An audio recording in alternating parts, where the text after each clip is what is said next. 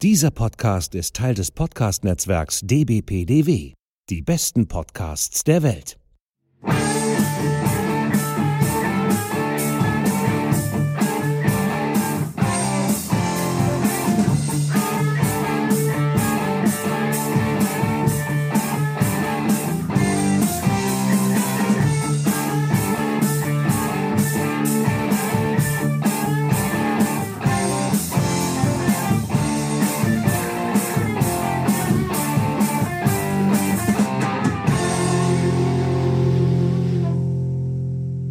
Hallo zusammen zur 22. Episode von fantastischeantike.de, der Podcast. Heute geht es hier um Antikenrezeption in Ray Harryhausens Sindbad-Filmen. Womit kann ich mich jetzt rausreden, dass ich vier Monate nichts von mir habe hören lassen? Zunächst mal hat mich mein neuer Sammelband Antikenrezeption im Horror in den letzten Monaten wahnsinnig viele Nerven gekostet. Das ist nach antiken Rezeption in der Science Fiction und antiken Rezeption in der Fantasy der abschließende Band zu meiner kleinen Trilogie zur antiken Rezeption in der Fantastik. Und dieser Band sprengt alles, was wir bisher gemacht haben. Der ist richtig umfangreich geworden und wird wohl im Juni oder Juli 2022 erscheinen. Ich sagte eben schon, dass mich das Buch viele Nerven gekostet hat. Ich kann erfreulicherweise aber auch sagen, dass es der stärkste Band der Reihe werden wird. Also ich bin sehr gespannt und ich hoffe, das Buch wird gefallen. Ja, außerdem war ich sehr viel in anderen Podcasts zu Gast, auf die ich an dieser Stelle verweisen möchte. Zunächst einmal war ich beim I&U-Gespräch zu Besuch, wo ich in Folge 99 mit Markus über den Mythos Sparta gesprochen habe. Unter anderem geht es da um den Film 300. Dann ging es weiter zu Felos Data sein Hals und dem Themenbereich Automata und künstliches Leben von der Antike bis heute. Mit Jules Verne's Erben habe ich in Folge 74 Dan Simmons Olympos besprochen. Für den ersten Teil Ilium hatten wir ja letztes Jahr fast fünf Stunden gebraucht. Beim zweiten Teil haben wir mit über sechs Stunden womöglich das Raumzeitgefüge ein wenig aus den Fugen geworfen. Naja, und passend zum heutigen Thema bin ich noch bei Männer, die auf Videos starren gewesen, wo wir ein paar ausgewählte Sandalenfilme besprochen haben. Also, auch wenn ihr vier Monate lang auf eine neue Folge von fantastischeantike.de der Podcast habt warten müssen, habe ich euch in der Zwischenzeit genug Material bei anderen Podcasts produziert und ich glaube, man kann sagen, dass die Folgen alle ziemlich gut geworden sind. Hört da doch gerne mal rein. Ich verlinke die Folgen in den Show Notes auf fantastischeantike.de. Kommen wir zu ein paar Vorbemerkungen zu Ray Harryhausens Sindbad-Film. Ray Harryhausen lebte von 1920 bis 2013 und ist ein berühmter Tricktechniker, dessen Stop-Motion-Technik in die Filmgeschichte eingegangen ist. Von ihm stammen die Animationen in Filmen wie Jason und die Argonauten von 1963 oder Clash of the Titans auf Deutsch Kampf der Titanen von 1981, aber eben auch diejenigen aus den drei Sindbad-Filmen, die wir uns heute anschauen werden. Ausführlich habe ich Ray Harryhausen schon in der letzten Episode meines Podcasts vorgestellt, in der ich Clash of the Titans besprochen habe, daher kann ich es an dieser Stelle bei dieser sehr komprimierten Einführung belassen. Wenn ihr nach dieser Episode also gerne mehr über Harryhausen erfahren möchtet, dann hört euch bitte meine ausführliche Besprechung zu Kampf der Titanen an. Das ist Episode 21 muss das dann sein. Außerdem sei noch die Folge 71 des E&U-Gesprächs empfohlen, in der es ebenfalls um Ray Harryhausen und ich glaube außerdem um Jurassic Park geht. Und da gibt es noch was ganz Tolles. Es gibt nämlich die The Ray and Diana Harryhausen Foundation, die Ray Harryhausen noch zu Lebzeiten gegründet hat um das Andenken an seine bedeutende Arbeit zu wahren. Unter anderem wird diese Stiftung von Rays Tochter Vanessa geleitet. Und diese Stiftung hat einen Podcast mit dem Namen The Ray Harryhausen Podcast, Überraschung, der seit Januar 2016 bis heute immer wieder mal eine neue Folge produziert und mittlerweile bei 40 Episoden ist. Es lohnt sich bestimmt, da mal reinzuhören, wenn ihr euch für Harryhausen und seine Filme interessiert. Außerdem habe ich von Vanessa Harryhausen gestern ein tolles Buch mit dem Titel Ray Harryhausen, Titan of Cinema bekommen, also nicht von ihr persönlich, sie ist die Autorin, ich habe es gekauft, das ich an dieser Stelle auch empfehlen möchte und das bis zum Zeitpunkt der Veröffentlichung dieses Podcasts sicherlich auch auf fantastischeantike.de besprochen wurde. Also guck da gerne mal nach oder am besten verlinke ich es in den Show Notes. Das Buch hat sehr viele spannende Infos zu bieten, die ich zum Teil auch direkt in diese Sendung hier eingebaut habe. Vor allen Dingen kostet es aber auch nicht ganz so viel, obwohl es vollgespickt mit großartigen Fotos ist, ist also eine ganz tolle Sache. Warum besprechen wir hier aber die Sindbad-Filme? Das hört sich ja jetzt erstmal nicht sonderlich nach klassischer Antike an. Ja, erstens werden wir im Folgenden sehen, dass besonders der erste und der dritte Sindbad-Film ein ordentliches Maß an antiken Rezeption aufweisen, was beim ersten Film damit zusammenhängt, dass diese antiken Rezeption zum Teil bereits in der Vorlage, also in den Sindbad-Märchen vorkommt. Zweitens hat sich mein Kollege Tony Keen dafür ausgesprochen, dass die zwei Filme, die die griechische Mythologie behandeln, also Jason und die Argonauten sowie Kampf der Titanen, in mancherlei Hinsicht gemeinsam mit den drei Sindbad-Filmen als eine Gruppe von fünf Filmen Harryhausens betrachtet werden können, die mythologische Stoffe aufgreifen. Ja, und tatsächlich gibt es zwischen den fünf Filmen zahlreiche Querverbindungen, die wir zum Teil im Laufe der heutigen Sendung ansprechen werden. Außerdem mahnt Tony vermutlich mit Recht an, dass wir Altertumswissenschaftlerinnen und Altertumswissenschaftler die Sindbad-Filme womöglich etwas stiefkindlich behandeln, da Sindbad eben nicht antik ist, wobei es außerdem sein könnte, dass die öffentliche Wahrnehmung der Sindbad-Erzählungen etwas unter dem 11. September 2001 gelitten haben könnte. Hinzu kommt laut Toni, dass man einen Film besser verstehen kann, wenn man ihn im Kontext anderer Werke seiner Schöpferinnen und Schöpfer betrachtet, und da hat er natürlich recht mit. Langer Rede, kurzer Sinn, erscheint es mir Tonis Anregungen folgend sinnvoll zu sein, in diesem Fall mal über den Tellerrand hinauszublicken, wobei ich jetzt schon einmal spoilern kann, dass sich die Sindbad-Filme hinsichtlich ihrer antiken Rezeption wirklich lohnen. Ich werde in den Show Notes auch Tony Keens frei zugänglichen Aufsatz zu dem Thema verlinken, den ihr euch unbedingt einmal ansehen solltet, wenn euch die Verbindungen zwischen den fünf, fünf Filmen näher interessieren. Ich kann da hier in der Podcast-Folge natürlich nicht auf jedes Detail eingehen. Da Harryhausen maßgeblich an Filmen wie Jason und die Argonauten und Kampf der Titanen beteiligt war, hat er nicht wenige junge Menschen geprägt, die es später einmal vielleicht auch ein wenig wegen ihm, in die Altertumswissenschaften verschlagen sollte. Einige Personen, die in ihrer Kindheit stark von den beiden Filmen geprägt wurde, ist meine Kollegin Liz Gloin, durch deren Buch Tracking Classical Monsters in Popular Culture ich überhaupt erst auf die Idee gekommen bin, mich auch selbst wieder intensiver mit Harryhausen auseinanderzusetzen. Daher hatte ich Liz gebeten, mir eine kleine Audiodatei aufzunehmen, in der sie ein wenig über ihr persönliches Verhältnis zu Harryhausen erzählt. Hat mich dann sehr gefreut, dass Lista tatsächlich auch Lust drauf hatte, weshalb ihre Gedanken dann im Anschluss an die Besprechungen der Sindbad-Filme folgen werden. Das ist eigentlich ein bisschen unpassend, weil Liz sich nicht so sonderlich für die Sindbad-Filme Harryhausens begeistern kann, aber die Episode zu Kampf der Titanen ist ja bereits erschienen, während ich Angst habe, dass meine dritte Harryhausen-Folge, in der Jason und die Argonauten ausführlich besprochen werden wird, womöglich etwas länger werden könnte.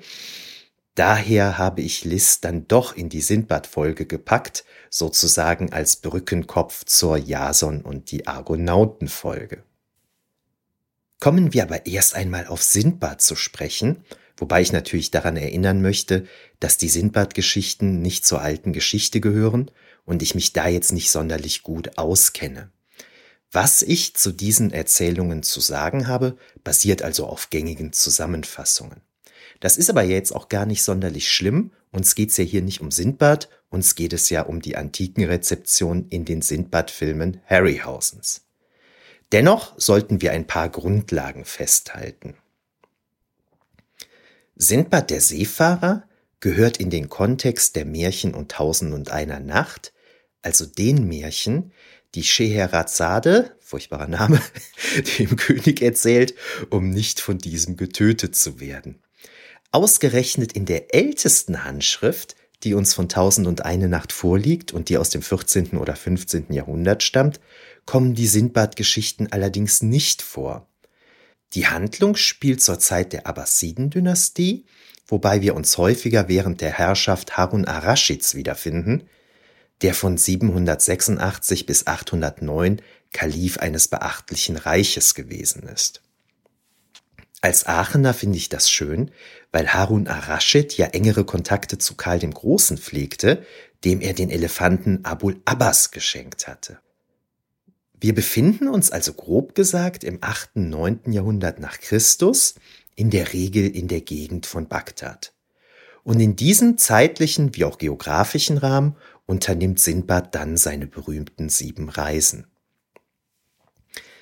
Da der Name Sindbad indo-iranisch-persisch ist und auf Deutsch so viel bedeutet wie Wind des Indus, wird gelegentlich davon ausgegangen, dass die Erzählungen auf indischen oder persischen Vorlagen beruhen, doch gibt es da keine konkreten Belege für. Es handelt sich halt vermutlich um Geschichten, die arabische Seefahrer erzählt haben und die dann irgendwann mal schriftlich festgehalten wurden. Ja, und damit können wir eigentlich auch schon zum ersten unserer drei Sindbad-Filme kommen, die wir hier heute besprechen werden. Beginnen wir mit Sindbads siebente Reise, The Seventh Voyage of Sindbad von 1958. Ray Harryhausen hatte schon einige Filme in seiner Biografie vorzuweisen, als er mit seiner Arbeit für den 1958 erschienenen Film The Seventh Voyage of Sinbad begann. Im Englischen lässt man das D von Sindbad weg und sagt immer Sinbad. Obwohl dieser erste von drei Sindbad-Filmen, an denen Harryhausen beteiligt war, also keineswegs der erste Film des Tricktechnikers war, ist er der älteste der Filme, die wir hier in unserer kleinen Harryhausen-Reihe besprechen werden.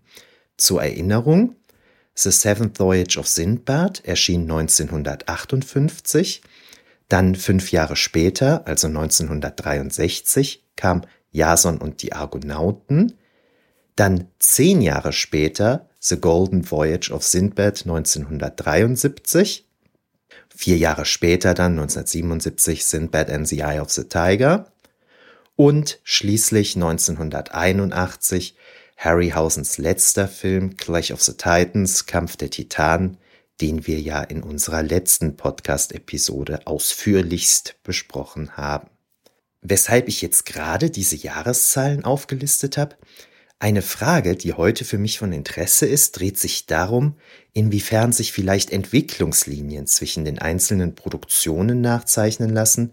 Na, erinnern wir uns an das, was ich eben von Tony Keen zusammengefasst habe.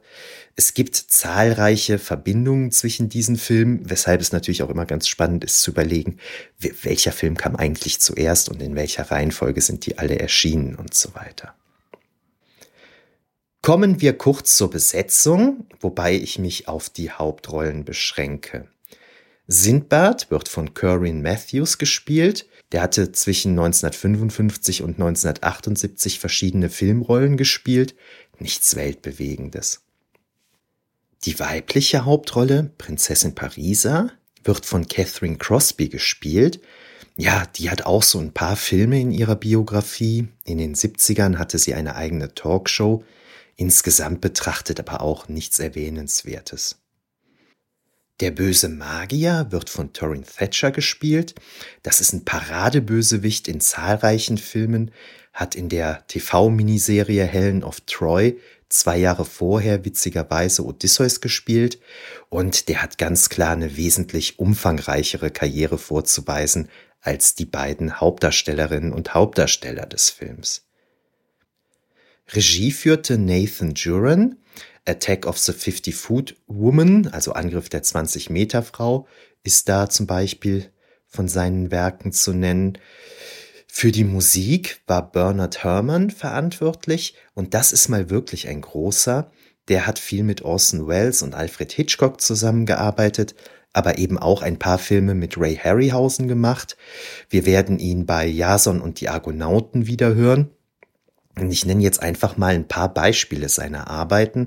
der hat die Filmmusiken von Citizen Kane, Psycho, Der unsichtbare Dritte, also North by Northwest, Vertigo, The Daisy Earth Stood Still, Fahrenheit 451 und Taxi Driver gemacht, also Hammerkerl. Das ist eine richtig krasse Besetzung.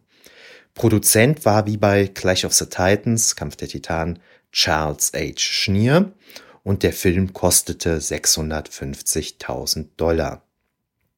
Die Idee zum Film stammte von Ray Harryhausen, den an älteren Sindbad-Filmen immer gestört hatte, dass man die Kreaturen der Märchen nie im Film zu sehen bekam.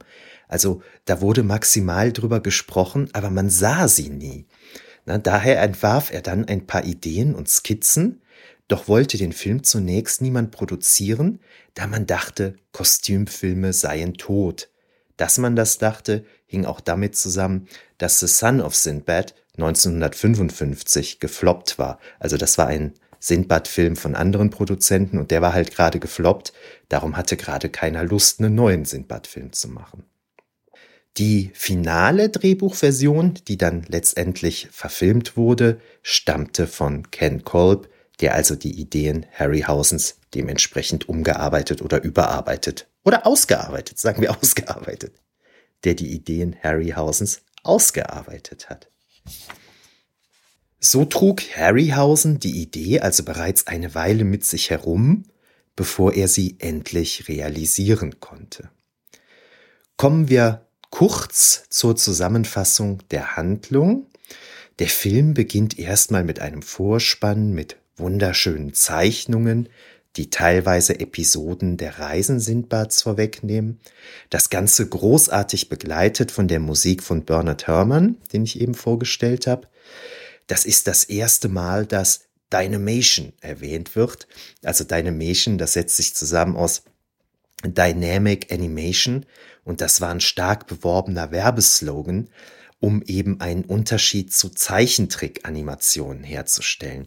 und da gibt's wirklich so, müsste man bei YouTube oder so suchen, so Werbefilme, wo es dann die ganze Zeit so, it's Dynamation, it's Dynamation. und das ist halt ganz witzig und das ist mir jetzt auch dadurch erst bewusst geworden, wie oft bei Filmproduktionen mit sowas geworben wird. Ne? In Technicolor, mit Dolby Digital oder so. Ne? Also da werden so irgendwelche technischen Begriffe uns um die Ohren gehauen, mit denen 90 Prozent von uns ja gar nicht wirklich was anfangen können. Ne? Aber es hört sich halt geil an und suggeriert, boah, dieser Film ist auf, auf Basis der neuesten Technik gemacht. Ne? Ja, finde ich ganz witzig. Apropos neueste Technik, das ist der erste Farbfilm Harryhausens und Harryhausen war auch anfangs gar nicht so begeistert, als er hörte, dass das ein Farbfilm werden soll weil er gerade eben erst für Schwarz-Weiß-Filme seine Tricktechnik perfektioniert hatte und er sich jetzt fragte, oh wei, wird das auch in Farbe funktionieren? Wenn dann die eigentliche Handlung des Films anfängt, kommt Sindbad gemeinsam mit der Prinzessin Parisa, das ist seine Verlobte, auf einem Schiff an der Insel Kolossa vorbei und man hält da an, um Proviant aufzunehmen.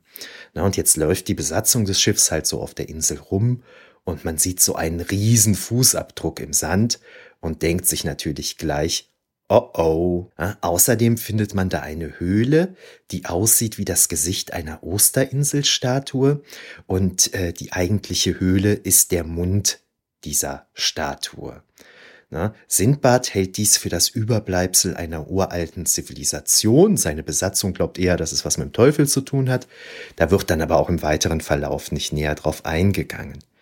Die Matrosen wollen abhauen, nachdem sie den Fußabdruck und diese Höhle gesehen haben. Sindbad will aber lieber bleiben und ist neugierig. Das erinnert natürlich schon so ein bisschen an den homerischen Odysseus.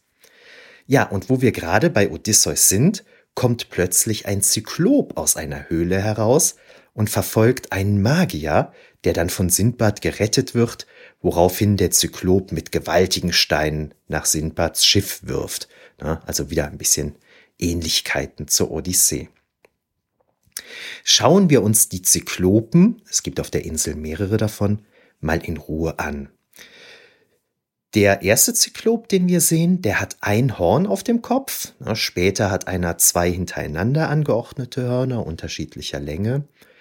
Der hat rotbraun behaarte Satyrbeine. Das fand ich ganz witzig.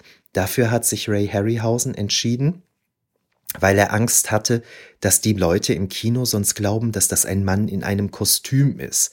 Na, also Harryhausen wollte sicher gehen, dass das Publikum kapiert, das ist kein Mann in einem Kostüm, sondern das ist eine animierte Figur, die da über den Bildschirm läuft. Und darum hat er ihm halt so Satyrbeine gegeben, na, damit das äh, ja möglichst unmenschlich aussieht. Er hat so Klauenhände mit drei Fingern.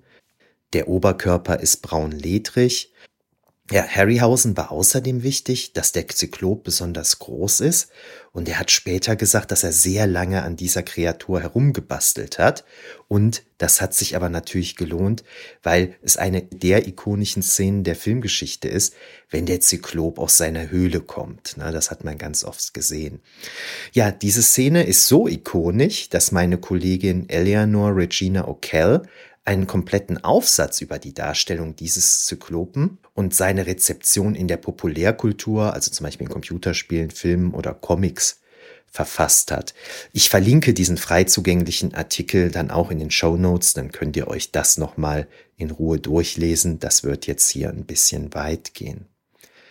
Das Modell des Zyklopen schuf Harryhausen aus dem Modell des Ymir aus seinem Film 20 Million Miles to Earth von 1957, der in Deutschland als Die Bestie aus dem Weltenraum erschienen ist. Und so wie der Zyklop scheinbar aus dem Ymir gemacht wurde, musste der Zyklop selber später ein Bein hergeben für den Bösewicht Kalibos aus Kampf der Titanen, Mittlerweile hat das Modell aber ein neues Bein bekommen. Vanessa Harryhausen, die ja auch den Nachlass ihres Vaters verwaltet, die merkt diesbezüglich an, dass in den ersten Skizzen für den Ymir dieser auch noch einäugig war und dem Zyklopen aus Sindbad schon recht ähnlich gesehen hat. Und ähm, da ist allgemein festzuhalten, dass Harryhausen ziemlich viel mit seinen Figuren rumexperimentierte und auch immer wieder gerne auf ältere Ideen zurückgriff, die es nicht in die vorherigen Filme geschaffen hatten. Ne? Also er hat immer wieder mal so, so Kreaturen, die er sich mal irgendwann ausgedacht hat, die aber nicht in den Film gekommen sind, dann in den späteren Film eingebaut, die Modelle umgebaut zu neuen Modellen und so weiter. Ganz deutlich ist jedenfalls, und das wird sich an späterer Stelle noch bestätigen, dass Harryhausen ganz offensichtlich Gefallen an Zyklopen beziehungsweise an einäugigen Kreaturen fand. Der Ymir ist übrigens eigentlich ein Wesen aus der nordischen Mythologie. In 20 Million Miles to Earth ist es ein Außerirdischer von der Venus. Da der Magier bei der Flucht seine Zauberlampe und somit seinen Djinn also seinen Flaschengeist verliert, versucht er Sindbad und später auch den Kalifen von Bagdad immer wieder zu überzeugen, zur Zyklopeninsel zurückzukehren, was jedoch von allen Beteiligten abgelehnt wird. Ne? Die sagen alle, das ist ja viel zu gefährlich. Ja, daher verzaubert der Magier dann heimlich die Prinzessin Parisa, woraufhin diese zu einer Art Däumling schrumpft, die ist so etwa acht bis zehn Zentimeter groß, und das droht einen Krieg zwischen ihrem Vater und dem Kalif von Bagdad auszulösen. Jetzt kommt der Magier, nicht dumm, ne, und behauptet einen Weg zu kennen, den bösen Zauber, den er ja insgeheim selbst bewirkt hat, aufzuheben, wenn man denn mit ihm zur Insel des Zyklopen zurückkehrt denn nur dort fände man die Eier des Vogels Rock und man benötigt die Schalen eben dieser Eier, um Pariser wieder in ihre ursprüngliche Größe gelangen zu lassen. Ja gut, jetzt muss man halt zur Insel, ne? Man muss die Prinzessin ja wieder in die alte Größe bringen. Und um sich vor dem Zyklopen zu schützen, äh, konstruiert man eine Art gigantischer Armbrust und bricht dann schließlich auf.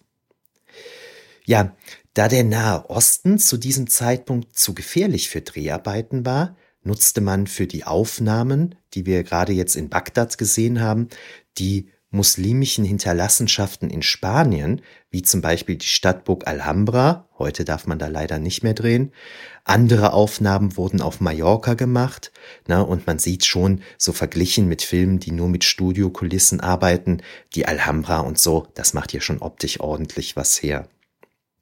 Naja, das dazu. Natürlich ist jetzt kaum jemand verrückt genug, mit Sindbad zur Zyklopeninsel reisen zu wollen, weshalb er im Gefängnis von Bagdad ein paar Schwerverbrecher für die Reise rekrutieren muss. Ja, jetzt denkt man sich schon von selbst, ist vielleicht nicht die klügste Idee. Tatsächlich meutern diese unterwegs, werden dann jedoch von Sirenen überrascht, deren Gesang sie in den Wahnsinn treibt. Im äh, Film werden sie als Dämonen bezeichnet, ne, aber das sind ganz klar die Sirenen aus der Odyssee. Wer nämlich von dem Geschrei dieser Dämonen erfasst wird, steuert mit seinem Schiff auf einen Felsen zu, um dann schiffbrüchig von Seeschlangen gefressen zu werden. Sindbad und seine treuen Gefährten stecken sich in wachsgetunkte Stofffetzen in die Ohren, um nicht betroffen zu werden, und retten dann das Schiff. Wenn ich richtig sehe, gehört das nicht zu den Sindbad-Märchen, sondern ist von den Filmemacherinnen und Filmemachern äh, eingefügt worden. Es war angedacht, die Schreie von einer Art Meerjungfrauen kommen zu lassen, doch dafür fehlte dann sowohl Zeit als auch Geld, na, so dass man eigentlich dann nur die Schreie dieser Kreaturen hört und das noch nicht mal so richtig. Man sieht eigentlich hauptsächlich die Reaktionen der Matrosen auf diese Schreie. In der Star Trek Voyager Episode Bark of the Dead sehen wir etwas sehr ähnliches, so dass unser Sindbad-Film da womöglich Pate gestanden hat. Da haben wir jetzt keine Zeit für, dass ich das hier ausführe. Guck da mal auf fantastischeantike.de nach, da habe ich da einen kleinen Artikel zugeschrieben. Ja, auf der Insel dann schließlich angekommen, werden Sindbad und ein paar seiner Leute von einem Zyklopen gefangen genommen und in einen Käfig gesperrt, während sich das Ungetüm einen herauspickt, um ihn über einem Feuer wie ein Spanferkel zu grillen und dann später zu essen. Der Magier, der nicht vom Zyklopen gefangen genommen worden ist, verweigert die Hilfe und sucht stattdessen lieber in der Schatzkammer der einäugigen Kreatur nach seiner Lampe.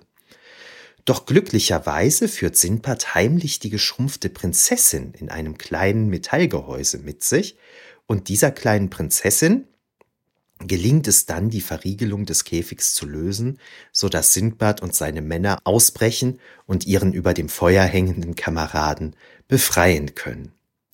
Sindbad blendet den Zyklopen und lockt ihn dann an eine Felsklippe, von der die nun blinde Kreatur hinunterstürzt und stirbt. Na, die Parallelen zu Odysseus und Polyphem sind natürlich mehr als offensichtlich. Das war ja schon in der Eingangsszene so. Wie ist diese Story aber nun in den Film gekommen? Tatsächlich steht das in etwas anderer Form in Märchen um Sindbad, allerdings wird dies dort im Rahmen der dritten Reise des Sindbads erzählt. Unser Film trägt ja den Titel Sindbads siebente Reise. Bei Sindbad ist das eigentlich kein Zyklop, sondern ein schwarzer Riese mit zwei roten Augen, doch erinnert die Geschichte eben auf Anhieb an Polyphem und Odysseus. Denn bei Sindbad sieht das einäugige Monster zwar anders aus, nimmt aber auch da die Gefährten gefangen, isst sie und wird schließlich von Sindbad geblendet. Die Rezeption der Odyssee haben sich an dieser Stelle also nicht die Filmschaffenden ausgedacht, es steht tatsächlich so im Märchen. Das Ausmaß der Anlehnung an die griechische Mythologie ist im Film allerdings wesentlich ausgeprägter als in Tausend und eine Nacht dass die Kyklopen, anders als der schwarze Riese im Märchen, wie eine Art Satyr oder Pan aussieht, ist zum Beispiel auf Harryhausen zurückzuführen.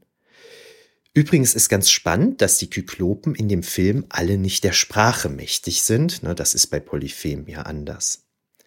Naja, jedenfalls gelingt es Sindbad jetzt, der Zauberlampe habhaft zu werden, bevor der Magier sie finden kann. Die nächste Station ist dann der Vogel Rock, von dessen Ei der Magier ein Stück Schale benötigt, ne, wie wir gehört haben, um der Prinzessin ihre normale Größe wiederzugeben. Statt sich jetzt einfach ein Stück alte Schale zu nehmen, öffnen Sindbads Männer aus Hunger ein intaktes Ei und töten und braten das zweiköpfige Riesenküken. Jetzt natürlich klar, was passiert. Ne? Papa oder Mama Vogelrock kommt. Es kommt zu einem Kampfgetümmel und Sindbad verliert das Bewusstsein. Der Vogel Rock ist übrigens eine Kreatur, die mich als Kind wahnsinnig ähm, beeindruckt hat. Ich, ich, ich habe überlegt, also ich habe als Kind auch Sindbad-Filme gesehen. Ähm, ob das die waren, die wir ja heute besprechen, da kommen wir gleich drauf zu sprechen.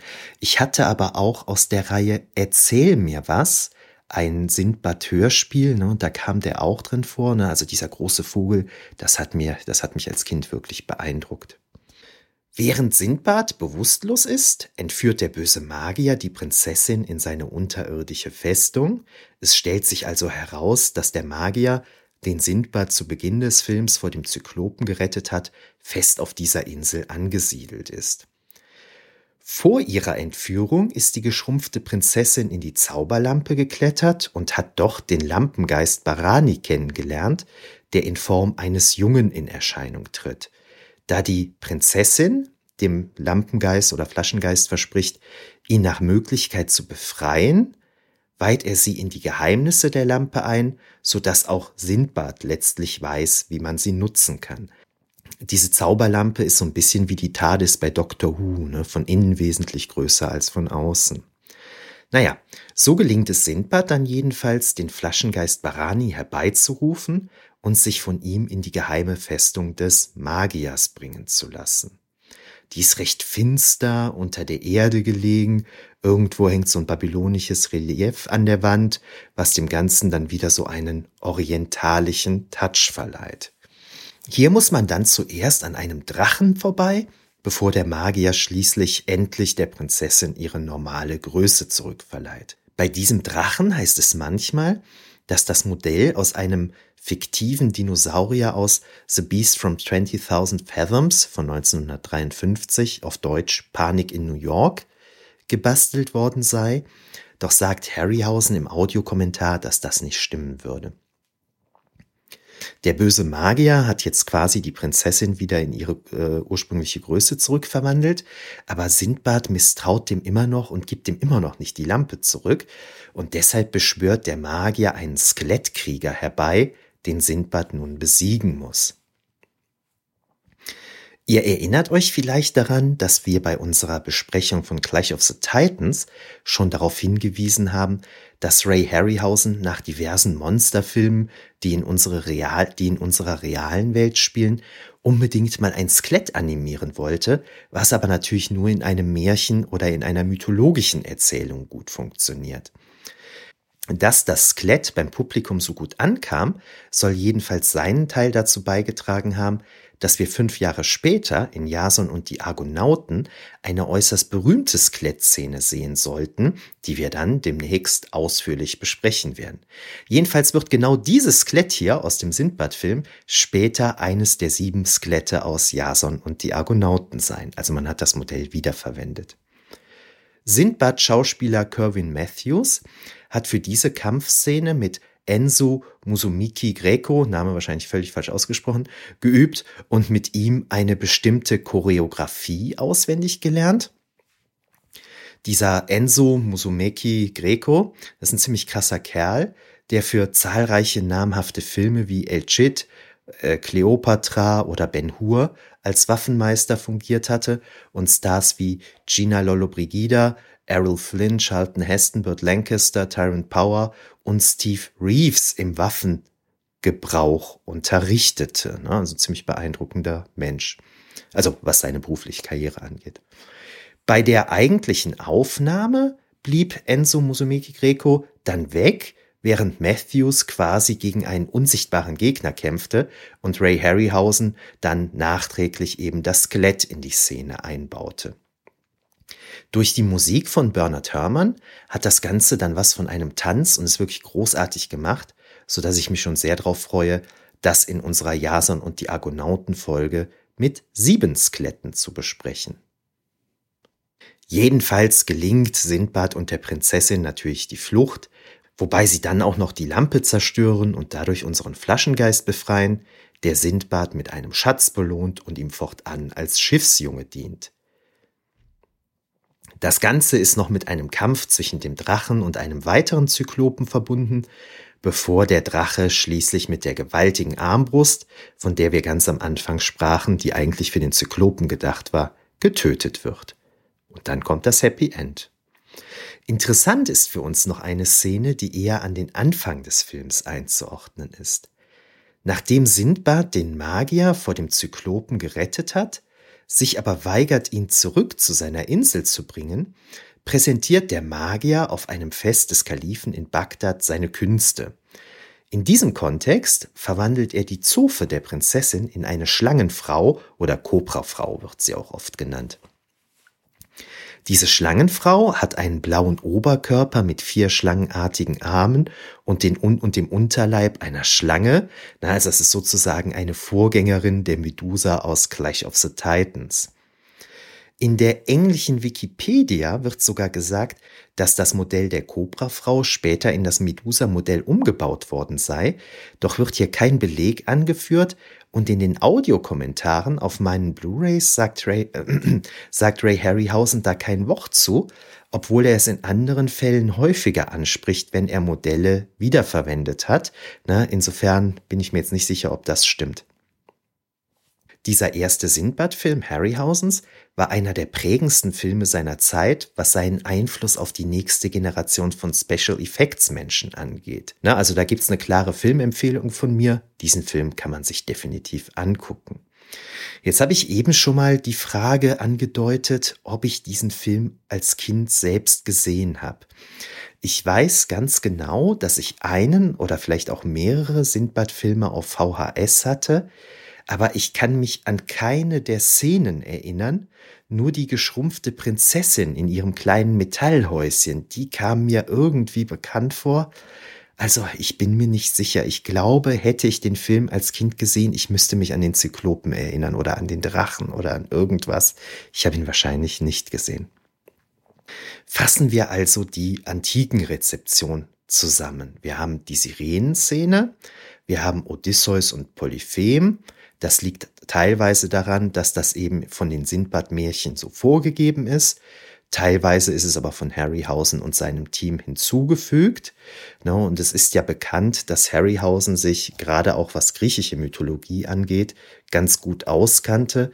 Er hatte eine umfangreiche Bibliothek zu Hause, die auch Bücher zur griechischen Mythologie umfasste. Und so erinnert sich Ray Harryhausens Tochter Vanessa in ihrem Buch Titan of Cinema daran, dass die ganze Familie gemeinsam die Odyssee gelesen hat.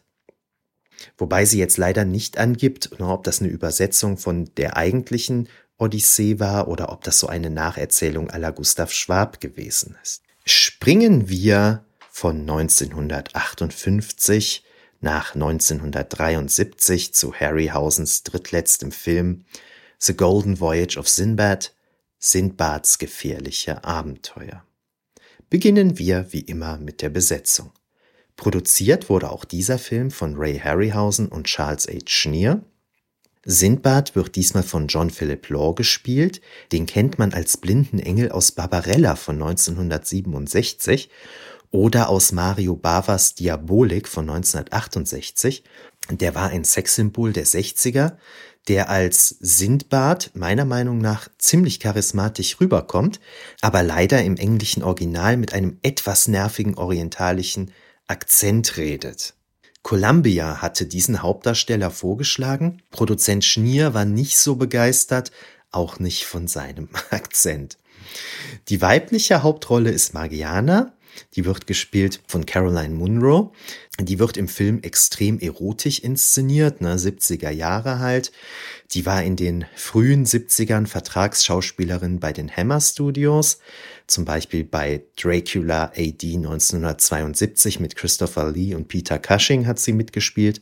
Auf Deutsch heißt der Film Dracula jagt Minimädchen. Am bekanntesten ist sie aber vielleicht als Helikopterpilotin Naomi in dem James Bond-Film The Spy Who Loved Me, der Spion, der mich liebte.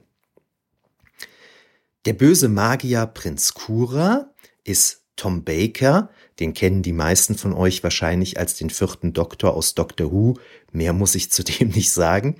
Eigentlich war Christopher Lee für die Rolle vorgesehen. Ne? Irgendwie ist es dann doch Tom Baker geworden. Und äh, durch seinen Auftritt hier in The Golden Voyage of Sindbad soll Tom Baker letztlich an die Doctor Who-Rolle gekommen sein, weil er da eben so überzeugend gespielt hat. Regie führte Gordon Hessler. Ähm, der kam ursprünglich von der wöchentlichen Sendereihe Alfred Hitchcock Presents. Na, auf Deutsch hieß sie, glaube ich, Alfred Hitchcock zeigt oder Alfred Hitchcock präsentiert. Ich weiß es gerade nicht mehr. Hat aber auch ein paar spannende Filme gemacht, unter anderem Die lebenden Leichen des Dr. Madbuse, Scream, Scream and Scream Again von 1970 mit Vincent Price, Peter Law und Christopher Lee. Das Drehbuch schrieb Ray Harryhausen mit Brian Clemens, der einer der führenden Köpfe hinter den Serien mit Schirmscham und Melone und die Profis gewesen ist und auch an zahlreichen weiteren namhaften Serien beteiligt war, zum Beispiel Die Zwei oder Remington Steel. Brian Clemens war es auch, der Caroline Munro zur weiblichen Hauptrolle verhalf. Eigentlich hatte man über Raquel Welch nachgedacht. Musik stammt diesmal von dem mehrfach Oscar-prämierten Miklos Roscha, wahrscheinlich wieder völlig falsch ausgesprochen. Ich weiß auch nicht, was heute mit mir und Namen los ist. Es tut mir leid. Äh, der hat die Musik gemacht zu Ben Hur, El Cid, Kuvadis. Na, also wieder ein richtig großer Name, wie schon beim ersten Sindbad-Film. Und das darf man ja gar nicht unterschätzen. Ne? So der Soundtrack eines Films ist unglaublich wichtig. Ja, das waren etwas weniger als eine Million Dollar Produktionkosten. Da kommen wir am Ende nochmal drauf zu sprechen. Dynamation heißt jetzt übrigens Dynorama, steht jetzt am Anfang des Films. Kommen wir zu einer sehr, sehr groben Zusammenfassung der Handlung, weil der Film jetzt nicht so spannend für die antiken Rezeption ist. Durch Zufall kommt Sindbad in den Besitz eines goldenen Schmuckstücks, das eigentlich für den bösen Magier Prinz Kura gedacht ist, dem es aber nicht gelingt, Sindbad das Schmuckstück wieder wegzunehmen. Vom Großvezier von Marabia erfährt Sindbad, dass es insgesamt drei dieser Schmuckstücke gibt, die zusammengesetzt den Weg nach Lemuria zeigen. Lemuria, das ist ein hypothetischer bzw. ein fiktiver Kontinent, der in der Regel zwischen Madagaskar und Indien oder zwischen Australien und Amerika verortet wird. Das hat den folgenden Hintergrund. Im 19. Jahrhundert vermutete man aufgrund von Tier- und Pflanzenverwandtschaften in weit voneinander entfernten Gebieten, wie der Name schon sagt, spielten Lemuren da eine gewisse Rolle, dass es mal eine Landverbindung zwischen diesen Gebieten gegeben haben müsse. Man kannte ja damals die Plattentektonik noch nicht. Danach wurde Lemuria in eher esoterischen Kreisen zu einem sagenhaften Land und erfreut sich dementsprechend einer gewissen Beliebtheit in der Fantastik. Als Landbrücke ist übrigens auch die Bezeichnung Gondwana geläufig, was ebenfalls in die Fantastik, in die Fantastik eingezogen ist. In Lemuria soll es jedenfalls den Brunnen des Schicksals geben, durch den man ewige Jugend, einen unsichtbar machenden Schild, beziehungsweise äh, auf Englisch ist eigentlich a Shield of Darkness, sowie eine kostbare Krone erhalten soll. Sindbad besitzt nun einen Teil des kostbaren Grund äh, Schmuckstücks, der Großvezier besitzt ein zweites Teil. Indem er beide zusammensetzt, findet Sindbad heraus, dass sich das dritte Stück in einem Kali-Tempel in Lemuria befindet, wohin man dann natürlich aufbricht. Bei einem Händler trifft Sindbad auf die Sklavin Magiana, die ihm in Visionen und Träumen erscheint, seit er in den Besitz des Schmuckstücks gekommen ist, da dies natürlich kein Zufall sein kann, schenkt Sindbad der Frau die Freiheit und nimmt sie mit auf die Reise. Auf einer Handinnenfläche trägt Mariana die Tätowierung eines einzelnen Auges und in Verbindung mit dem Ende des Films, also das, was wir, spät, was wir später erzählen, spricht Harryhausens Tochter Vanessa wortwörtlich von einem Leitmotiv der Einäugigkeit in diesem Film. Selbstverständlich werden die Gefährten auf ihrer Reise vom Magier Prinz Kura verfolgt. Nach zahlreichen Abenteuern geht dann aber alles, Überraschung, gut aus. Kommen wir zu ein paar Höhepunkten des Films. Da haben wir einmal den Kampf gegen die Galionsfigur. Der böse Magier erweckt nämlich die hölzerne Galionsfigur auf Sindbads Schiff zum Leben, die daraufhin die Besatzung bekämpft. Ray Harryhausen sagte, dass islamische Schiffe zu dieser Zeit überhaupt keine Galionsfiguren hatten, fand die Idee aber halt ganz cool. Ne? Die Frisur der Figur ist übrigens von Elsa Lanchester, der weiblichen Hauptrolle aus The Bride of Frankenstein von 1935 übernommen. Das war einer von Harryhausens Lieblingsfilmen und wenn man das weiß, man sieht es wirklich sofort. Ein weiterer Höhepunkt ist der Kampf gegen Kali, auf Lemuria gibt es nämlich einen Tempel dieser Göttin, in dem eine Statue der Kali steht, die ebenfalls vom bösen Magier zum Leben erweckt wird. Und zunächst legt die Statue so ein Tänzchen hin, um in der Folge dann Sindbad und seine Gefährten zu bekämpfen. Und aufgrund der sechs Arme und dementsprechend sechs Schwerter ist das wirklich eine recht beeindruckende Szene äh, geworden. Die Kali-Figur soll aus dem Talos aus Jason und die Argonauten gemacht worden sein. Da müssen wir bei unserer Besprechung dieses Films mal drauf achten. Der Film sollte ursprünglich in Indien gedreht werden, dann ging man doch nach Spanien, behielt aber trotzdem die zu Indien passenden Ideen bei, daher eben hier zum Beispiel die Göttin Kali. Außerdem spielte dieser Sindbad-Film häufiger auf Der Dieb von Bagdad von 1940 an, von wo ebenfalls indische Elemente übernommen wurden. Jetzt habe ich eben schon gesagt, so Antikenrezeption kommt nicht so viel vor. Fassen wir mal zusammen, was wir denn da haben. Wir haben in einem geheimen Zimmer im Palast des Großveziers einen Lamassu, also einen assyrischen Schutzdämon. Das gibt wieder dann so ein orientalisches Flair. Wir haben ein Orakel auf Lemuria, wobei hier eigentlich alles eher indisch angehaucht ist, also jetzt nicht zwingend eine antiken Rezeption vorliegt. Man, man ist bei Orakeln ja schnell beim Orakel von Delphi, ne, aber das kann hier auch indisch gemeint sein. Die Maske des Großveziers erinnert an eine modernisierte Maske des Agamemnon. Der läuft immer mit einer Maske rum, weil der ist ähm, aufgrund dunkler Machenschaften des Magiers ist ihm das Gesicht verbrannt. Darum läuft er immer mit so einer Maske rum.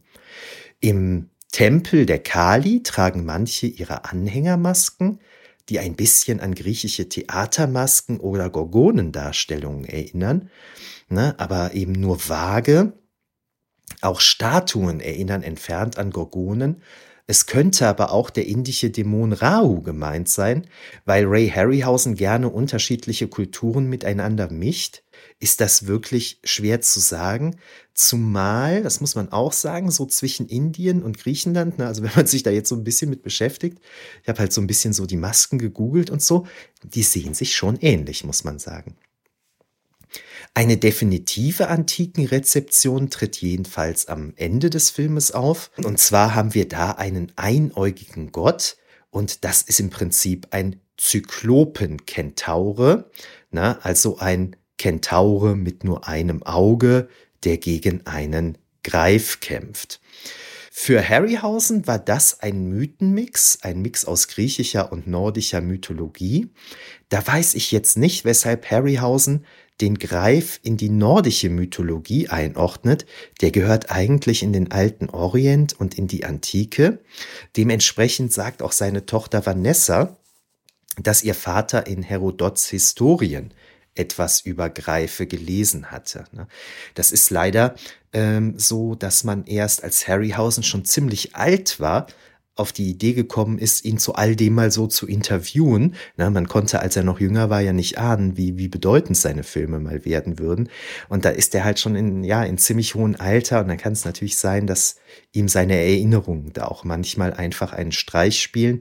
Na, seine Tochter Vanessa sagt ganz klar, nee, nee, das hatte der aus Herodots Historien. Die gehörten nämlich auch, sagt sie, definitiv zur Hausbibliothek der Harryhausens.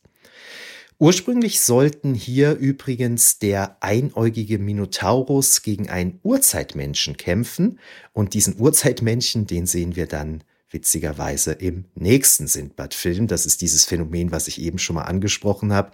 Na, auch wenn man irgendwas nicht gebrauchen kann, vielleicht kann man es für den nächsten Film mal gebrauchen. Der Kentaur ist übrigens einäugig, weil er erst ein Zyklop sein sollte, was man dann änderte, damit der Film nicht zu so sehr an den Vorgänger erinnern würde. Und äh, am Ende haben wir noch die Fountain of Destiny, na, also so diese, diese, diese, die, diese, diesen Schicksalsbrunnen, den man sucht. Na, und der ist ziemlich an Stonehenge angelehnt. Ist jetzt natürlich keine alte Geschichte, aber ich erwähne es trotzdem.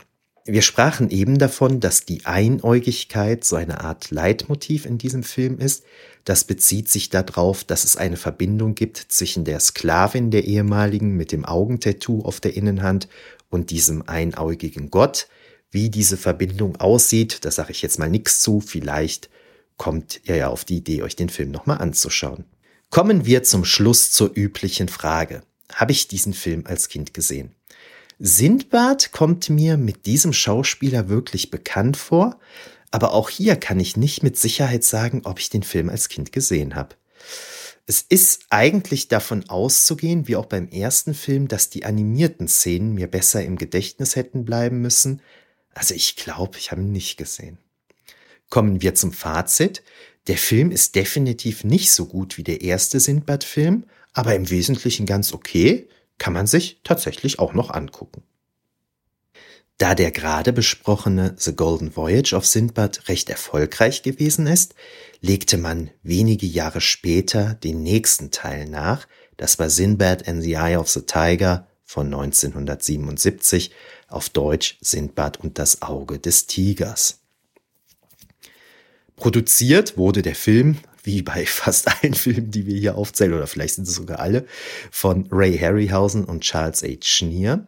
Sinbad wird diesmal von Patrick Wayne gespielt. Das ist der Sohn von John Wayne, ein ziemlich emsiger Schauspieler, allerdings eher im TV. Bei Young Guns 2 hat er mitgespielt. Young Guns waren ganz wichtige Filme für mich als jungen Menschen. Eigentlich sollte John Philip Law die Rolle wieder übernehmen, sagte dann aber doch ab, und witzigerweise war Produzent Schnier wie beim Vorgängerfilm unzufrieden mit der Besetzung und meinte frei übersetzt, Pat, also Patrick Wayne, gab sein Bestes. Wir haben ihn dazu gebracht, sich einen Bart wachsen zu lassen und er sah gut aus, aber sobald er den Mund aufmachte, hatten wir ein Problem. Und ich finde das so witzig, wie der, ähm, wie der Charles H. Schneer jetzt schon über den zweiten Hauptcharakter so im Nachhinein so herzieht, beziehungsweise über die Schauspieler. Das macht man ja eigentlich nicht. Ne? Äh, gut, aber andererseits immerhin ehrlich. Prinzessin Farah wird gespielt von Jane Seymour. Das ist jetzt quasi schon das zweite Bond-Girl der Sindbad-Filme. Wir hatten gerade eben ja schon eins, weil Jane Seymour spielte solitär in Live and Let Die. Natürlich eine sehr bekannte Schauspielerin. Heute hat man sie vermutlich am besten als Dr. Quinn, Ärztin aus Leidenschaft in Erinnerung. Ich persönlich hatte durch Leben und Sterben lassen als Junge einen ziemlichen Crush auf sie und auch in Battlestar Galactica, das war meine Serie, da habe ich sie auch sehr, sehr gemocht. Kommen wir zum nächsten Charakter. Genug der Schwärmereien. Der weise Gelehrte Melantius wird von Patrick Thornton gespielt. Das ist der Priester aus Das Omen. Und der spielt auch in Jason und die Argonauten mit, also den werden wir nochmal treffen. Und der war natürlich auch der zweite Doktor aus der Serie Doctor Who. Und damit ist das, also haben wir in diesem Film jetzt nicht nur das zweite Bond-Girl, sondern auch den zweiten Doktor aus der Doctor Who-Serie. Und dieser Schauspieler hat noch eine wahnsinnige Liste an Produktionen vorzuweisen. Dieser weise Gelehrte Melantius hat eine Tochter, Dioni. Das ist Taryn Power, die hat nicht so viele Filme gedreht, hat allerdings im Graf von Monte Cristo mit Richard Chamberlain mitgespielt, wird interessanterweise als Hauptdarstellerin aufgeführt, also nicht Jane Seymour. Das war die Tochter vom früh verstorbenen, aber sehr, sehr erfolgreichen Schauspieler Tyrone Power. Den Namen haben wir eben schon mal äh, gehört. Das ist auch einer, der von diesem Waffenmeister trainiert worden ist. Ja, und die Idee war halt, dass Patrick Wayne als Sohn von John Wayne und Taryn Power als Tochter von Tyrone Power ein gutes Gespann abgeben würden, aber wie wir eben gehört haben, war ähm, Produzent Schnier da nicht so begeistert von. Dann haben wir noch die böse Hexe Zenobia, das ist Margaret Whiting, eine britische TV-Schauspielerin. Die hat relativ viele Filme gemacht, aber ohne Bild in der IMDb. Ne? Also irgendwie hat, hat dann doch nichts Weltbewegendes gemacht. Ja, jetzt kommt ein kleines Highlight für uns. Es gibt den Minoton, das ist eine Mischung aus einem Minotaurus und einem Automaton, kommen wir gleich drauf zu sprechen, und der wird von Peter Mayhew, also Chewbacca aus Star Wars gespielt. Und zwar erschien dieser Film hier, ich glaube, drei Monate ähm, ähm, vor dem ersten Star Wars-Film und ist somit Peter Mayhews ähm, erster Film. Allerdings ähm, wird er nicht namentlich aufgeführt. Musik ist von Roy Budd, im Verhältnis zu den Komponisten der vorherigen beiden Filme ein weniger bekannter Vertreter seiner, seiner Zunft. Der hat durchaus ein paar Filme gemacht, aber nichts, was ich jetzt hier auflisten müsste. Regie führte Sam Wanamaker, der war eher bei TV-Produktionen als Regisseur in Erscheinung getreten, dafür aber als Schauspieler in einigen bekannten Filmen dabei, wie zum Beispiel in Taras Bulba, die tollkühnen Männer in ihren fliegenden Kisten, der Spion, der aus der Kälte kam. Besonders berühmt ist er aber, weil er den Neuaufbau des Globe Theaters in London initiiert hat und dafür die Shakespeare Globe Stiftung gegründet hatte.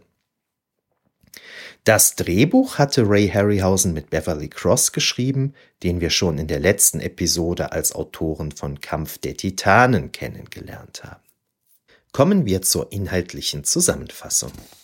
Der Thronfolger Kassim soll in Charnak die Nachfolge seines Vaters antreten, wird jedoch von seiner Stiefmutter, der bösen Hexe Zenobia, in einen Pavian verwandelt, damit deren Sohn Rafi die Herrschaft übernehmen kann. Glücklicherweise ist bald Sindbad zur Stelle, der um die Hand von Kasims Schwester Farah, also Jane Seymour, anhalten möchte.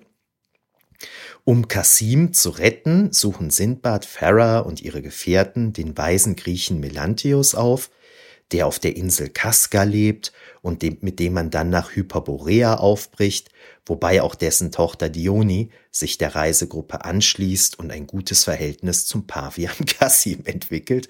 Der Pavian ist übrigens auch ähm, von Ray Harryhausen animiert, weil es zu kompliziert gewesen wäre, einen echten Pavian zu benutzen. Natürlich nehmen Zenobia und ihr Sohn Raffi die Verfolgung auf und auf Hyperborea trifft man dann auf die Überreste eines uralten Volks und der Fluch kann gebrochen werden. Und wie in jedem Sindbad-Film ereignen sich natürlich dann zahlreiche Abenteuer und am Ende heiratet Sindbad Farah und Kasim heiratet Dioni. Das zur Handlung. Zur antiken Rezeption gibt es diesmal einiges zu sagen. Beginnen wir mal mit dem weisen Mann Melantius. Der wird so als Überbleibsel der griechischen Kultur dargestellt. Ne? Er ist halt ganz Grieche und sagt dann halt auch immer so Dinge wie beim Zeus, bei Apollo, bei den Göttern und so weiter. Die Insel Kaska, auf der er lebt, die soll vor der Küste Phrygriens liegen. Das habe ich jetzt nicht so ganz verstanden, weil Phrygrien liegt eigentlich im Herzen Kleinasiens, also der heutigen Türkei, und hat gar keine Küste. Mit Phrygrien verbunden ist aber König Midas, über den Harryhausen mal einen Kurzfilm gemacht hat. Vielleicht hat sich die Region auf diesem Weg dann in den Film hier eingeschlichen. Melantius lebt in einem in einen Felsen geschlagenen, gewaltigen, verlassenen Tempel, der offensichtlich ein paar Jahrhunderte oder Jahrtausende auf dem Buckel hat. Das ist natürlich Petra, die berühmte Ruinenstätte in Jordanien, die ja auch beispielsweise in Indiana Jones 3 als Kulisse gewählt worden ist. Interessant, wenn Sindbad und Co. fragen, wer diese Stadt im Felsen errichtet habe, sagt Melantius Tochter Dioni, dass dies die Vorfahren der indigenen Bevölkerung gewesen seien. Die seien dann aber irgendwann so zivilisiert geworden, dass sie sich dadurch selbst zerstört hätten. Das wird nicht so weiter ausgeführt, aber so ganz spannend, irgendwie so ein bisschen Kulturkritik oder Fortschrittskritik. Naja, dieser Melantius, der kommuniziert telepathisch mit seiner Tochter Dioni, wobei explizit darauf verwiesen wird, dass Telepathia ein griechisches Wort ist. Ich habe es jetzt selbst gar nicht überprüft, aber Tony Keen sagt, das, das Wort ist natürlich zusammengesetzt aus, aus griechischen Begriffen, gibt's im Altgriechischen aber eigentlich nicht. Naja, Melantius weiß von Hyperborea, wo einst Menschen lebten, die den heutigen weit überlegen gewesen seien und gewusst hätten, wie man Materie umwandeln kann, was eben helfen würde, Prinz Kasim von einem Pavian zurück in einen Menschen zu verwandeln. Ja, Hyperborea nannten die antiken Griechen eine paradiesische Insel, die sie im hohen Norden vermuteten und deren Bewohner in enger Verbindung zum Gott Apollon stehen sollten. Spätestens ab dem 6. Jahrhundert vor Christus war diese Insel bekannt, aber bereits in der Antike hoch umstritten. Moderne Forscher versuchten Hyperborea unter anderem mit England, Skandinavien oder Friesland zu identifizieren. Und wie wir es eben schon bei Lemuria beim Vorgängerfilm hörten, hat sich auch Hyperborea in der Esoterik, besonders gerne auch in der rechtsextremen Esoterik, verselbstständigt und kommt dementsprechend häufig in der Fantastik vor. Informationen über Hyperborea sucht Melantius interessanterweise in den Arimaspi-Schriftrollen, die in Runenkeilschrift verfasst sind und mehr als 2000 Jahre alt sind, also etwa um 1200 vor Christus verfasst worden sein müssten, wenn wir Sindbad um das Jahr 800 datieren. Die Arimaspen waren ein mythisches, einäugiges Reitervolk, das nördlich der Skythen, aber südlich der Hyperborea gelegt, gelebt haben soll und mit Goldbergwerken in Verbindung gebracht wird. Bereits Herodot zog diese Berichte in Zweifel. Aber witzig, ne? Also da kann jetzt äh, Harryhausen nichts dafür, aber da haben wir schon wieder so einäugige Lebewesen.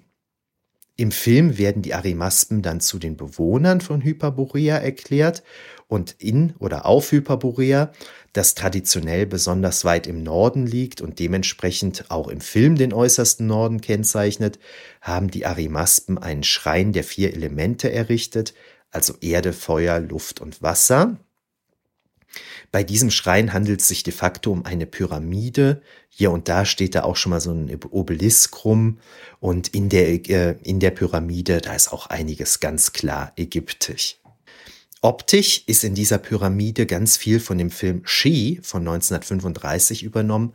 Das war nämlich Ray Harryhausens absoluter Lieblingsfilm. Passend dazu haben wir da eben auch ein Tor, das zum Gebiet der Pyramide führt. Das ist nämlich an, in Anlehnung an den King Kong-Film von 1933 gemacht worden, der ja auch für Harryhausen eine ganz große Bedeutung hatte. Na, also Harryhausen baut hier ganz viele Anspielungen auf, auf seine Lieblingsfilme ein. Die Lage Hyperboreas am Rande der Welt passt übrigens dazu, dass der, dass der Film ursprünglich Sindbad at World's End heißen sollte. In der Pyramide befindet sich jedenfalls die Quelle der unglaublichen Macht, mit der das Volk, das da lebte, zum Beispiel auch verhindert hatte, dass die Gletscher ihr grünes Tal im hohen Norden überrollten. Praktischerweise besitzt Melantius auch den Schlüssel, um diese Pyramide zu öffnen, den braucht man nachher aber auch gar nicht. Die Aurora Borealis wird da in das Ganze noch so ein bisschen eingebaut und so weiter.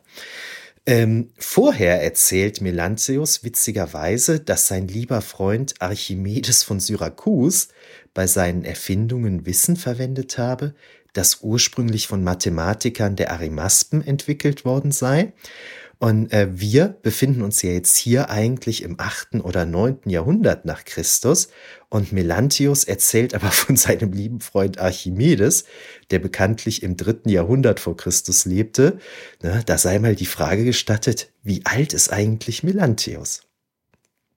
Kurze Zeit später kommt dann noch eine Szene, in der Melantius Kerzenlicht mit Hilfe diverser Linsen extrem heiß werden lässt, wobei er ein Witzchen über Archimedes reißt, wobei es sich natürlich um eine Anspielung auf die Technik handelt, mit der Archimedes die römischen Kriegsschiffe in Brand gesetzt haben soll, ne? also so durch eine Kombination aus Spiegel und Sonnenlicht.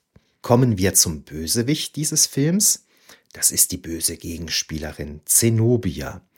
Beim Namen Zenobia muss man natürlich gleich an die Herrscherin des, des Palmyrenischen Sonderreiches denken. Das ist eine der krassesten Frauen der antiken Welt, was Macht- und Expansionspolitik angeht. Diese Zenobia war nämlich um 240 in Palmyra in Syrien geboren und mit dem dortigen Herrscher verheiratet.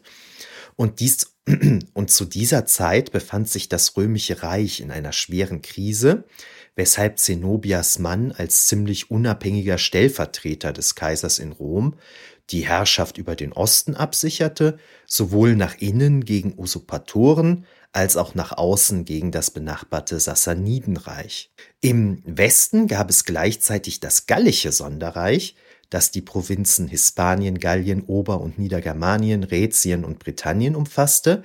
Es gab also zu diesem Zeitpunkt de facto drei Herrschaftsbereiche auf dem Gebiet des Imperium Romanum ohne dass die offiziellen Kaiser da großartig etwas gegen hätten tun können, weil sie in diesen unruhigen Zeiten einfach zu schwach dafür waren. Das ist eine super spannende Zeit. Wenn euch das interessiert, unbedingt mal nachlesen. Ja, die Quellen sind jetzt ein bisschen widersprüchlich, was da genau passiert ist. Jedenfalls wird Zenobias Gatte 267 nach Christus gemeinsam mit seinem ersten Sohn aus erster Ehe ermordet. Unter anderem steht da der römische Kaiser als Auftraggeber im Verdacht. Und da ihr Sohn noch minderjährig war, übernahm Zenobia dann halt die Regierungsgeschäfte. Offiziell erkannte die den römischen Kaiser in Rom zwar als ihren Oberherrn an, De facto erweiterte sie aber auf Roms Kosten kontinuierlich ihren Herrschaftsbereich und eroberte Arabien, Ägypten und Teile Kleinasiens. Letztlich hat die da einen ziemlich beachtlichen Herrschaftsbereich zwischen Rom und dem Sassanidenreich geschaffen. 270 bestieg dann Kaiser Aurelian den Thron und dem gelang es dann 272 nach Christus erst Zenobia und später auch das gallische Sonderreich zu besiegen, woraufhin Zenobia dann nach Rom verschleppt wurde und entweder auf dem Weg dorthin oder irgendwann danach verstorben ist. Diese Zenobia ist nicht zu verwechseln mit der gleichnamigen Frau königlichen Blutes aus Armenien im ersten Jahrhundert nach Christus. Jedoch zeigt diese zweite Zenobia, dass man den Namen leicht mit östlichen Herrscherinnen in Verbindung bringen kann. Die Zenobia, die ich gerade zuerst vorgestellt habe, ist aufgrund ihrer spannenden Biografie in der Neuzeit oft rezipiert worden, wobei die Rezeption meistens eher positiv ist und diese Rezeption beginnt bereits im 14. Jahrhundert. Übrigens wurde die zweite Zenobia genauso gerne rezipiert. Also beides sehr, sehr interessante Persönlichkeiten. 1959 hat es auch einen Spielfilm über die erste Zenobia, also die aus Palmyra gegeben, mit Anita Eckberg in der Hauptrolle. Der Film hieß Sheba and the Gladiator. Das ist die berühmte schwedische Schauspielerin, die zwei Jahre später in Federico Fellinis La Dolce Vita Filmgeschichte schreiben sollte. Ja, aber irgendwie passt das, was ich gerade so erzählt habe, so gar nicht damit zusammen, wie Zenobia hier im Sindbad-Film repräsentiert wird. Daher ging es den Filmemacherinnen und Filmemachern an dieser Stelle wahrscheinlich einfach nur um einen Namen, den man mit einer östlichen Herrscherin verbindet, Mehr scheint mir da jetzt nicht dahinter zu stecken. Übrigens hat meine liebe Kollegin Anja Wieber einiges zu Zenobia und ihrer Rezeption geschrieben, zum Beispiel in Bezug auf Seife. Manches davon ist frei zugänglich, könnt ihr einfach mal so ergoogeln. Naja, da die Zenobia hier im Film halt eine böse Hexe ist, sagt sie dann schon mal so bei Hekate. Na, das ist eine griechische Göttin, die eben unter anderem für Magie zuständig ist. Dann kommt, wie gesagt, der Minoton. Das Wort setzt sich zusammen aus Minotaurus und Automaton, also dem griechischen Wort für eine sich selbst bewegende Maschine. Witzig ist halt, dass er von Peter Mayhem gespielt wird, der im selben Jahr dann 1977 mit Star Wars berühmt werden sollte. Das ist eine der wenigen Kreaturen Harryhausens, bei denen es neben einem Modell auch einen Schauspieler für bestimmte Aufnahmen gab. Dieser Minoton, der wird in einem großen Ofen aus Metall hergestellt, der erhält ein künstliches Maschinenherz aus Gold mit Zahnrädern und Edelsteinen. Mit Hilfe einer Flüssigkeit und Anrufung eines mächtigen Abu Salem, wer auch immer das ist, wird die Kreatur dann jedenfalls zum Leben erweckt. Und Zenobia bezeichnet ihn als a Colossus of Bronze, also ein bronzener, ein bronzener Koloss. Sein Job ist es hauptsächlich, ein segelloses Boot anzutreiben, mit dem Zenobia und ihr Sohn Sinbad und seine Gefährten verfolgen. Es ist ein ziemlich Steampunk-mäßiges Boot, erinnert mich ziemlich an die Nautilus. Naja, Minoton bewegt da jedenfalls unermüdlich einen Hebel, über den dann alle Ruder des Schiffes bewegt werden. Eigentlich erwartet man den gesamten Film über, dass es am Ende zum Kampf gegen Minoton kommt, doch stirbt er dann eher unspektakulär ohne Fremdeinwirkung. Na, als nämlich Zenobia die Pyramide erreicht, also diesen heiligen Schrein, wird sie ungeduldig, weil sie keinen Eingang findet und daher verwendet sie eine Substanz, um einen Steinblock aus der Pyramide zu lösen, der dann vom Minoton herausgezogen wird. Und dabei stürzt der Minoton dann rückwärts, rückwärts und wird von dem Steinquader erschlagen. Ein ziemlich blödes Ende. Da hätte man sich irgendwie was Spektakuläreres ausdenken können, finde ich. Und äh, ganz komisch ist auch ausgerechnet an der Stelle, an der Zenobia eine Öffnung in der Pyramide erzwingt, verbirgt sich dahinter eine Tür mit Tunnel. Naja, und jedenfalls, weil Zenobia hier so halt die Pyramide öffnet, braucht unser weiser alter Mann seinen Schlüssel nicht mehr, den er aus irgendwelchen Gründen hat. Naja, stattdessen ist der Endkampf dann ein Kampf zwischen einem freundlichen Troglodyten, der auf Hyperborea lebt und sich der Gruppe angeschlossen hat, und einem Säbelzahntiger. Also mit Troglodyt ist dann jetzt hier so ein, ein, ein Urmensch, ein Vormensch gemeint, der aber ziemlich groß ist. Dementsprechend wird der Troglodyte in diesem Film auch als Vorfahre der Menschen, als einer der Vorfahren der Menschen dargestellt. Und das Modell entspricht dem des Kalibos aus, aus Clash of the Titans. Ne? Also da sieht man sofort, wie diese Modelle ähm, miteinander verwandt sind oder, oder teilweise vielleicht sogar dasselbe sind. Dieser Troglodyte, der sollte ursprünglich von einem Menschen gespielt werden, doch entschied sich Harryhausen dann der Wirkung wegen für ein Modell. Kommen wir zum Fazit. Leider muss ich sagen, dass dieser Film teilweise ein bisschen billig ist. Besonders die Szene, in der die Reisegruppe gegen einen Riesenwalross kämpft. Das war hart. Das war wirklich hart für mich zu gucken. Und ich muss sagen, ich hatte bei dem Film arg zu kämpfen. Ich musste ihn ja jetzt auch für euch mehrfach gucken. Ich hatte arg zu kämpfen. Als Kind könnte ich mir vorstellen, hätte ich diesen Film sicherlich geliebt, geliebt, zumal ja Jane Seymour dabei ist, die in diesem Film auch, muss man sagen, unwiderstehlich aussieht, genauso wie ihre ähm, Kollegin als Hauptdarstellerin.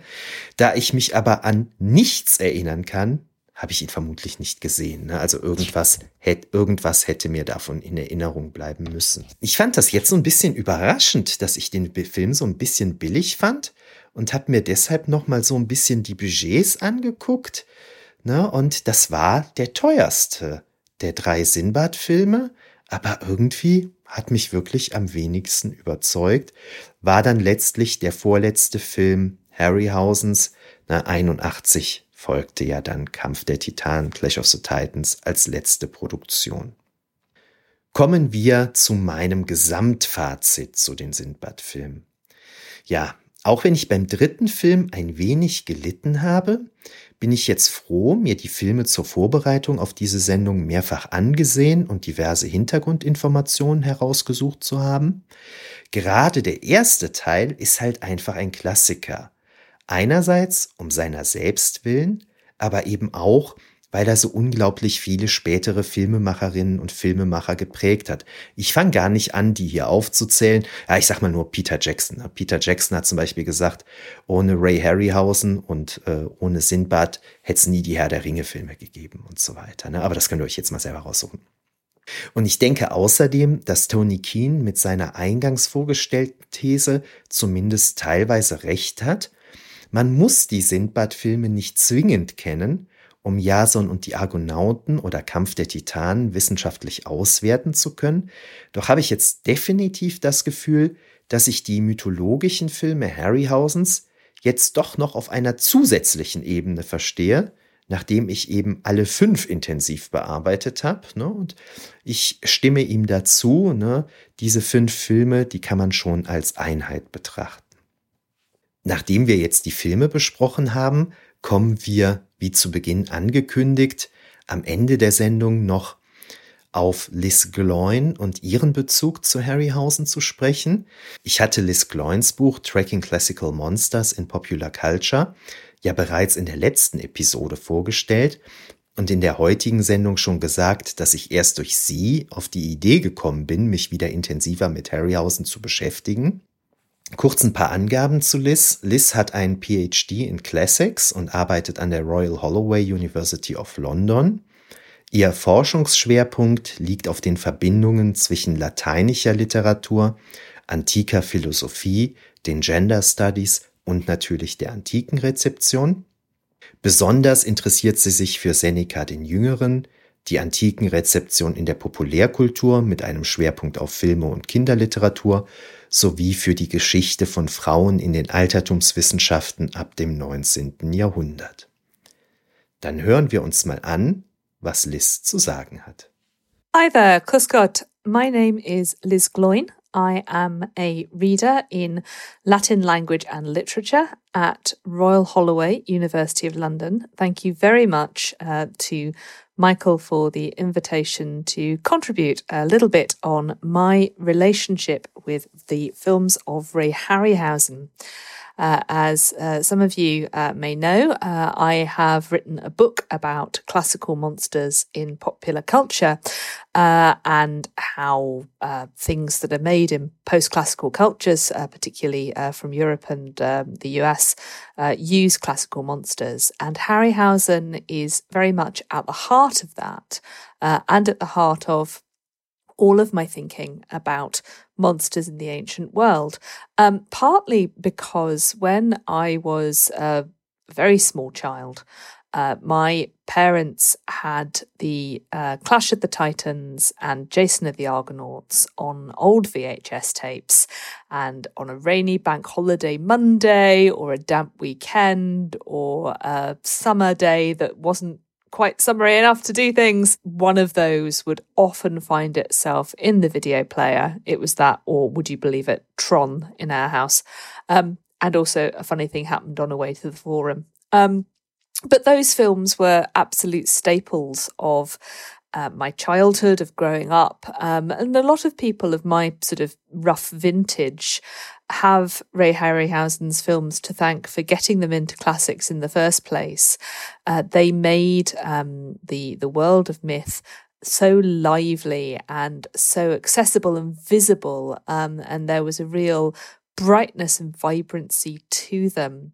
Uh, they also, in what at the time was was titled dynamation, which really was Harryhausen's own very special technique, which of course we're now much more familiar with through stop motion uh, photography, the whole Wallace and Gromit in the UK phenomenon. Um, you know, stop motion work that Harryhausen did was absolutely groundbreaking uh, in his own sort of memoirs account of uh, his own career. Uh, when he talks about Clash of the Titans, it becomes really clear that the amount of intensive labour needed to record the things like the flight of Pegasus, um, all of the uh, amazing creatures that formed part of his um, repertoire uh, was really beyond what one person or even one person and an assistant could do. Uh, the fact that everything was done on such a shoestring, essentially running off Harryhausen's own own tank, is really phenomenal. But at the same time, that sort of gave the films this really powerful life to them because on the one hand you had the human characters, the human actors, but interspliced with it are these mythological, half half real, half um, fantastical figures who bring an entirely different feel to the uh, films and create access to another universe, another world, where the fantasticness of myth becomes very real. And I suppose that's sort of the magic of what stood out to me about both of the films and I don't think I ever really had a favorite of which one was was better but it really was those two classical films since getting more into Harryhausen and learning more about him and the films that he made. Obviously, I've discovered far more um, of the fantastic work that he did on a huge range of genres, on his dinosaur films, for instance, and his mo- other monster films, um, giant octopuses and sort of uh, creatures falling from Mars and all of that kind of thing. But that was never part of sort of my um, personal connection to him. It really was those two classical myth films that, for some reason, and you know, I, I don't think I could tell you specifically why we ended up with those on VHS, nothing else. Um, my parents were not sort of particularly interested in um, Harryhausen as a filmmaker. There was no reason that those two should have ended up there, but they did. And so they entered the cycle of what I watched as a kid um, and watched, you know, on repeat, as it were. And the whole magic of the universe that the skills and technique of Harryhausen created became so real to me um, and became such a, a concrete part of my relationship with the classics that when eventually the opportunity came to do some professional work on them it was it was a no brainer. This was where this was where things were going to go. And uh, the first conference that I wrote something for on about uh, space and monstrosity was actually the conference that got me thinking that I needed to write the book on uh, the receptions of uh, classical monsters in the first place, uh, because the arguments that I was looking for about how to understand monsters in Harryhausen and how they occupied the world simply weren't there. Um, the scholarship was very much about slasher horror and sort of the the horror movie monster and classical monsters just just just were written out of existence they just didn't feature as part of the thinking so if it hadn't been for those early years watching harryhausen and for th- carrying that with me as part of what i felt was important to me, and then wanting to write about it when the opportunity came up for a, a conference on Harryhausen's legacy uh, and the classics, then the monster book wouldn't have happened. So they really have been absolutely foundational, those films, to the direction that uh, my career has taken as a scholar and uh, the kind of work that I'm doing now. Ja, vielen Dank, Liz. Das war super spannend. Vor allen Dingen finde ich es schön, wieder mal ein Beispiel dafür zu hören, wie Populärkultur junge Menschen bzw. Kinder in das Erwachsenenleben hinein beeinflussen kann. Ne? Absoluter Wahnsinn. Abgesehen davon habe ich ganz ähnliche Erinnerungen an unsere eigene VHS-Sammlung damals zu Hause. Tja, tja, tja. Ja, vor allen Dingen muss ich Liz aber einfach nochmal dafür danken, dass sie mich durch ihr Buch auf die Idee gebracht hat, mich nochmal mit Harryhausen zu beschäftigen. Das war echt klasse. Danke. So, liebe Leute, genug für heute. Wir hören uns demnächst bei unserer abschließenden Harryhouse-Folge über Jason und die Argonauten, wobei es sein kann, dass vielleicht noch die ein oder andere Episode zu einem anderen Thema dazwischen kommt. So eine Besprechung eines Harryhausen-Films ist ja immer auch mit viel Vorbereitung verbunden. Macht es gut. Tschö.